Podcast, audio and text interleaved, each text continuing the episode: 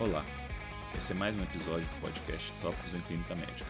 Meu nome é Alberto Pessoa e no episódio de hoje nós vamos falar sobre o tratamento da crise aguda de migrânia. Nós sabemos que a cefaleia é uma das principais causas de procura de atendimento médico no pronto-socorro. Cerca de 30 a 40% das vezes, a causa dessa cefaleia vai ser uma migrânia. Então hoje a gente vai conversar um pouco sobre como tratar essa crise de migrânia, focando principalmente nos pacientes adultos e adolescentes. Antes disso, eu sugiro que você escute também o nosso episódio número 42, onde a gente falou um pouco sobre o diagnóstico da migrânia e a sua propedêutica inicial. Nós vamos falar primeiro um pouco sobre alguns princípios gerais do tratamento medicamentoso e depois vamos falar especificamente sobre os principais grupos de drogas que a gente usa, como as drogas dopaminérgicas, os anti-inflamatórios não esteroides, os analgésicos comuns, os triptanos, os corticoides e por fim nós vamos dar um pequeno alerta em relação aos opioides.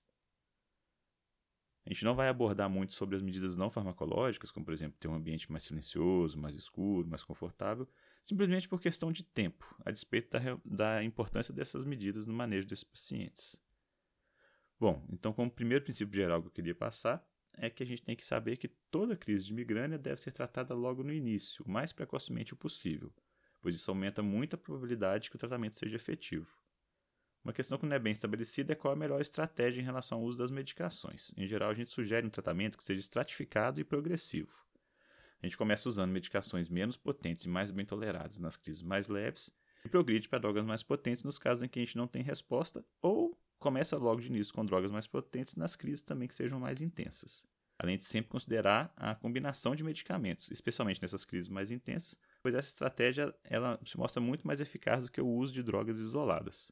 No atendimento de crise que leva o paciente ao pronto-socorro, é razoável a gente sempre iniciar logo com uma combinação de medicamentos.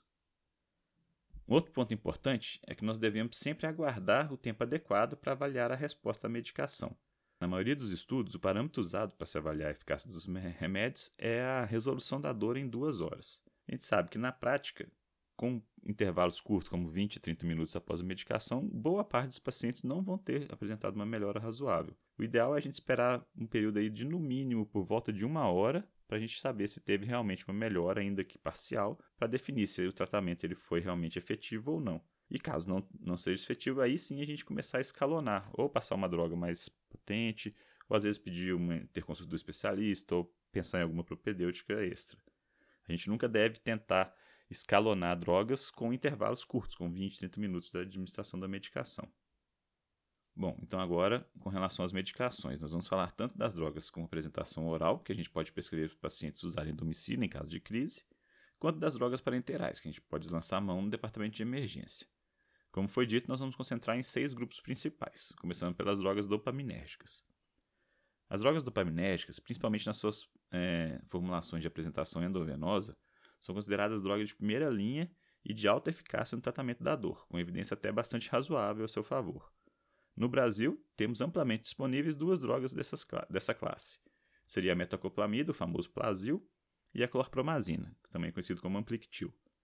São dois remédios que vários pacientes já conhecem e podem já ter usado em outros contextos, mas que muitos dos pacientes e até alguns médicos não sabem que são ótimas drogas também para o controle da dor das crises de migrânia. A metoclopramida merece especial atenção porque ela recebe forte recomendação de ser usada como tratamento para a dor da migrânia, especialmente no pronto-socorro, com ensaios clínicos que mostram que a equivalência ou até superioridade da droga com outras intervenções mais conhecidas, como por exemplo o sumatriptano subcutâneo, o cetorolaco endovenoso, e alguns estudos mostram que a combinação dela com outras drogas chega a ter um NT de 2,6 para um alívio dos sintomas. No entanto, ela é uma droga que não é frequentemente muito usada, seja porque os médicos não sabem da sua indicação como, é, como controle da dor mesmo no paciente sem náuseas, seja pelo medo de possíveis efeitos colaterais. De fato, a infusão endovenosa rápida pode levar à manifestação de sintomas extrapiramidais em até 3% dos casos. O principal desses sintomas é a acatisia, que é quando o paciente apresenta uma sensação de inquietude, uma necessidade de se mover, de andar, mas ocorrem também às vezes manifestações distônicas, principalmente orofaciais e outras. Mas além desses efeitos serem geralmente leves e se resolverem espontaneamente e responderem à medicação anticolinérgica quando necessário, a gente tem uma meta-análise de 2015 que mostrou que a incidência desses efeitos experimentais pode ser substancialmente reduzida se forem tomados alguns cuidados na infusão da droga. O ideal é diluir a medicação no volume de uns 30 a 50 ml e infundir a droga em pelo menos 15 minutos. Tomando esses cuidados simples assim para uma infusão mais lenta, é, alguns trabalhos chegaram a mostrar que a incidência de reações extremidades ocorreram em 0,02% dos casos somente. Então a gente deve sempre lembrar e considerar o uso da metoclopramida, inclusive em detrimento de outros antieméticos que não teriam papel no alívio da dor, como por exemplo a ondacetrona. Já a clorpromazina, apesar de ser uma medicação que também é muito eficaz, não costuma ser recomendado como droga de primeira linha, porque possui efeitos adversos um pouco mais importantes quando administrada por via endovenosa, principalmente a sedação excessiva e a hipotensão arterial, que às vezes pode, até ser mais, pode até ser mais intensa, principalmente nos pacientes hipovolêmicos. É, mas ela costuma ser uma boa alternativa em pacientes refratários a outras medicações, tomando sempre o cuidado de garantir que o paciente esteja euvolêmico e seja acompanhado de perto, deitado no leito durante a administração da medicação. A segunda classe de medicações, que seriam os anti-inflamatórios não esteroides, que nas formulações orais podem ser indicados para os pacientes fazerem uso domiciliar, é, a gente tem recomendação forte a favor do ibuprofeno, que é mais eficaz nas doses a partir de 400 mg, do naproxeno, de 500 a 825 mg, e do AS já em altas doses, altas doses mais anti-inflamatórias mesmo, seria em torno de 900 mg ou 1 grama. Existem ainda alguns trabalhos com alguns com alguns anti-inflamatórios não esteroides parenterais, que poderiam ser usados no pronto-socorro, com destaque aí para o cetorolaco. Eles costumam ser drogas bastante eficazes, mas devem ser usados com cautela, pelos possíveis efeitos colaterais, como hemorragia gastrointestinal, hipertensão arterial, nefrotoxicidade, etc. São boas drogas para serem usadas em esquemas combinados com outras medicações, é, existindo inclusive no mercado uma preparação de combinação do naproxeno com sumatriptano, que tem um NNT para resolução da dor de 4,9, comparado, por exemplo, com um NNT de 11 para o naproxeno ou de 6,1 para o sumatriptano quando usados isolados. Com relação aos analgésicos simples, a gente pode citar o paracetamol na dose de 1 grama e a dipirona. Eles são, em geral, eles são em geral de efeitos mais modestos, sendo então indicados mais como terapia somente das crises mais leves. Mas são boas medicações para a gente usar no tratamento combinado, inclusive no pronto-socorro, nas, nas suas formulações parenterais.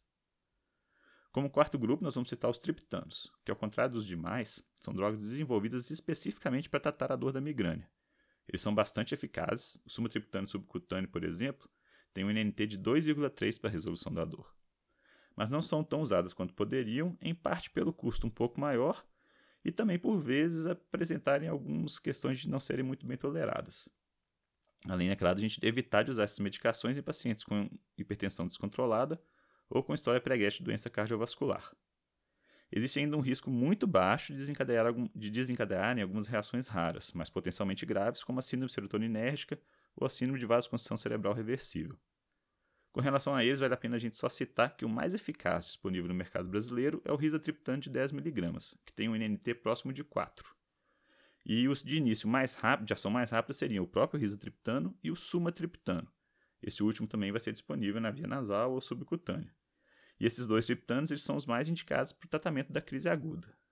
No entanto, aqui no nosso meio é muito utilizado também o naratriptano, que apesar de ter uma eficácia um pouco menor e um tempo de início também um pouco maior, ou seja, não é a melhor droga para uma crise, ele costuma ter um pouco menos de efeito colateral e ser mais bem tolerado. Então, às vezes, alguns médicos preferem utilizar ele.